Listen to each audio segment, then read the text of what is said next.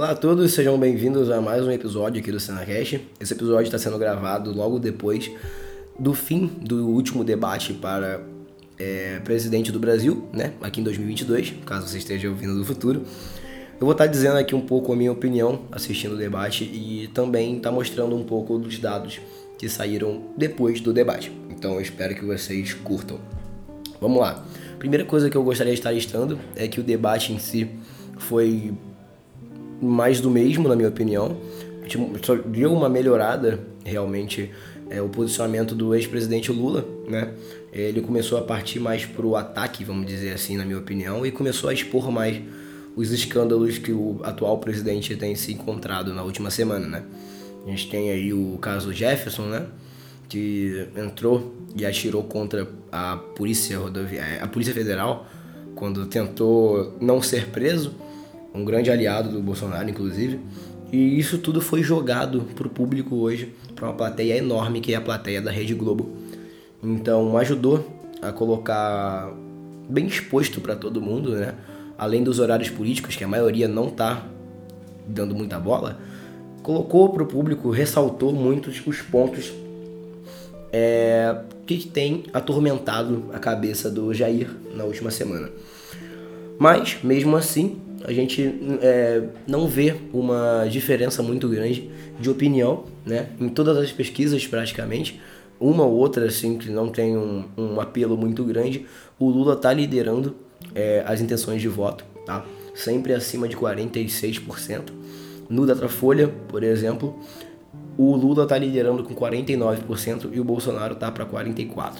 Mas eu estou aqui com os dados da Poster Graph, que é um agregador né, de dados, onde ele pega basicamente o dado de todas as, é, as pesquisas eleitorais e simula tudo isso em um só. Vou estar deixando o link dele para vocês poderem acompanhar nas descrições, na, na, descrição do episódio e também nas nossas redes sociais. Então fiquem atentos. De acordo com o post, Poster Graph, né, é, atualmente o número de intenção de voto, de votos totais do presidente Lula é de 48,1% e o do Bolsonaro de 45%. Mas os votos válidos, quando a gente converte para a questão de votos válidos, a gente tem Lula com 51,6% contra 48,4% do Bolsonaro, tá?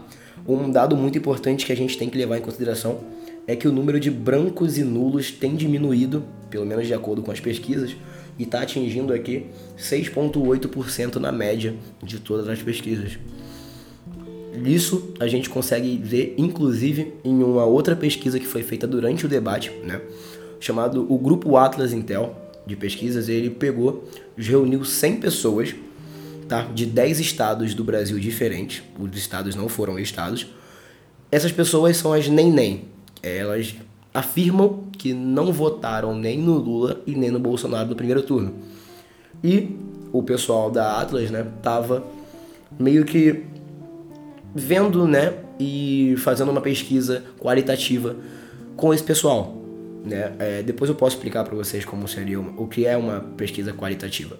Mas enfim, a decisão final, né, desse grupo de 100 pessoas foi que 70% dele, né, 69,6% para ser mais exato, afirmou que a decisão final do voto foi impactada pelo, pelo debate. Né? Outro ponto muito interessante é que foi declarado por essas 100 pessoas que o Lula foi o vencedor com 51,5% é, do, do das 100 pessoas que estava que estavam participando da pesquisa, né, do estudo. Isso é muito interessante porque esse é um dos maiores dados que Lula consegue participando de debates nesse, nessas eleições de 2022 e mostra também que por mais que o bolsonarismo esteja muito forte nas redes sociais, ele ainda é, presencialmente ainda tem os seus negacionistas, né? É, outro ponto muito interessante que a gente pode estar listando é que vai se encontrando dentro das pesquisas uma certa, como eu posso dizer, uma certa igualdade, né? São poucas as pesquisas aqui que estão dando a vitória para o Bolsonaro. Então, assim, você consegue contar as pesquisas e é uma coisa interessante, porque você consegue ver que o público, de modo geral, está decidindo e está realmente se alinhando mais à esquerda. Isso, obviamente, você vai fazer pesquisas em locais diferentes, você vai ter resultados diferentes, como por exemplo no Rio de Janeiro, onde o Bolsonaro está liderando desde o começo do processo eleitoral. Então, você analisando esse tipo de, de dado, é interessante para você ter uma ideia de Brasil como um todo, e não só com, é, a sua região ou a sua zona eleitoral. Né? Sobre o debate, continuando a minha opinião, é, eu particularmente achei o debate bastante mais do mesmo. Um jogava para o outro a questão de ser mentiroso, mas ninguém propunha, ninguém falava nada. Serviu como uma, uma rebandada do Lula, só para ele poder realmente jogar para a galera os fatos que aconteceram, né? Dar mais holofote para as informações, que eu não tô vendo, esse é um erro, inclusive, que eu gostaria de estar citando da própria mídia, não tá dando tanto holofote assim ao que está acontecendo ultimamente principalmente envolvendo né, os casos, os escândalos que tem envolvido o grupo né, do atual presidente. E o Lula conseguiu administrar bastante esse tempo, né? Para mim, na minha opinião, foi um dos melhores debates que o Lula fez, né? Lembrando que o Lula ele também não participou dos últimos dois debates, né? Que viraram sabatina, que foi um, na, um no SBT e outro na Rede Record. Ele não quis participar, participando somente desse, né? Ele participou do primeiro debate do segundo turno e do último apenas, o presidente Lula. Né? E conseguiu, em alguns momentos você percebia que o presidente Bolsonaro ele não não estava sabendo lidar muito com o confronto direto com o Lula, né? Ele se desequilibrou várias vezes, ele tremia bastante a perna, você via no olhar dele que ele estava com raiva, porque ele não estava conseguindo sair daquela sinuca de bico que ele se enfiou, né? O Lula tinha mais coisa para poder falar, ele acabou não falando, deve estar tá guardando para algum outro momento, caso precise, né? Porque o que mais tem são escândalos envolvendo a família Bolsonaro, principalmente o Jair, e ele não utilizou disso.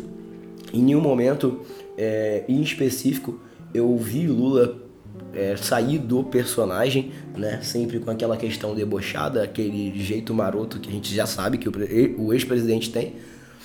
Mas do meio pro final começou a ter aquele mesmo, mesmo, mesmo, e o número de telespectadores foi diminuindo. Conforme o horário foi avançando, eu estava num grupo com outras pessoas conversando sobre o debate e a maior parte já foi desligando a televisão. Porque a gente já meio que já sabe muito bem as propostas e o que um vai falar do outro, né? É sempre aquela, aquela história de que o Bolsonaro é o salvador da pátria, pro pessoal mais à direita, né? e o Lula é o ladrão. E o pessoal mais à esquerda, o Bolsonaro é o, é o, é o próprio demônio encarnado e o Lula vai ser o salvador que vai resolver tudo em passe de mágica. Então você acaba vendo que quem acompanhou até o final, pelo menos ao meu ver, foi mais o pessoal que queria que queria realmente decidir o voto ou confirmar o voto, né? É, eu não tenho nenhum problema em dizer que de acordo com a política atual, o meu voto vai para o presidente Lula, por mais que eu tenha diversas divergências é, com a proposta que ele tem feito e com, inclusive, o jeito que ele debateu, mas foi interessante de ver. É, eu assisti o primeiro debate e ver né, essa evolução de preparo do, do Lula para trabalhar a mente do Bolsonaro para que tudo saia do jeito que o Lula regeu foi muito importante para ele e vai ser muito importante nesse, nessas eleições. As eleições acontecem agora, né, amanhã, no domingo. É, vai ser uma decisão muito importante que o Brasil vai tomar. Vamos ter mais episódios sobre política também.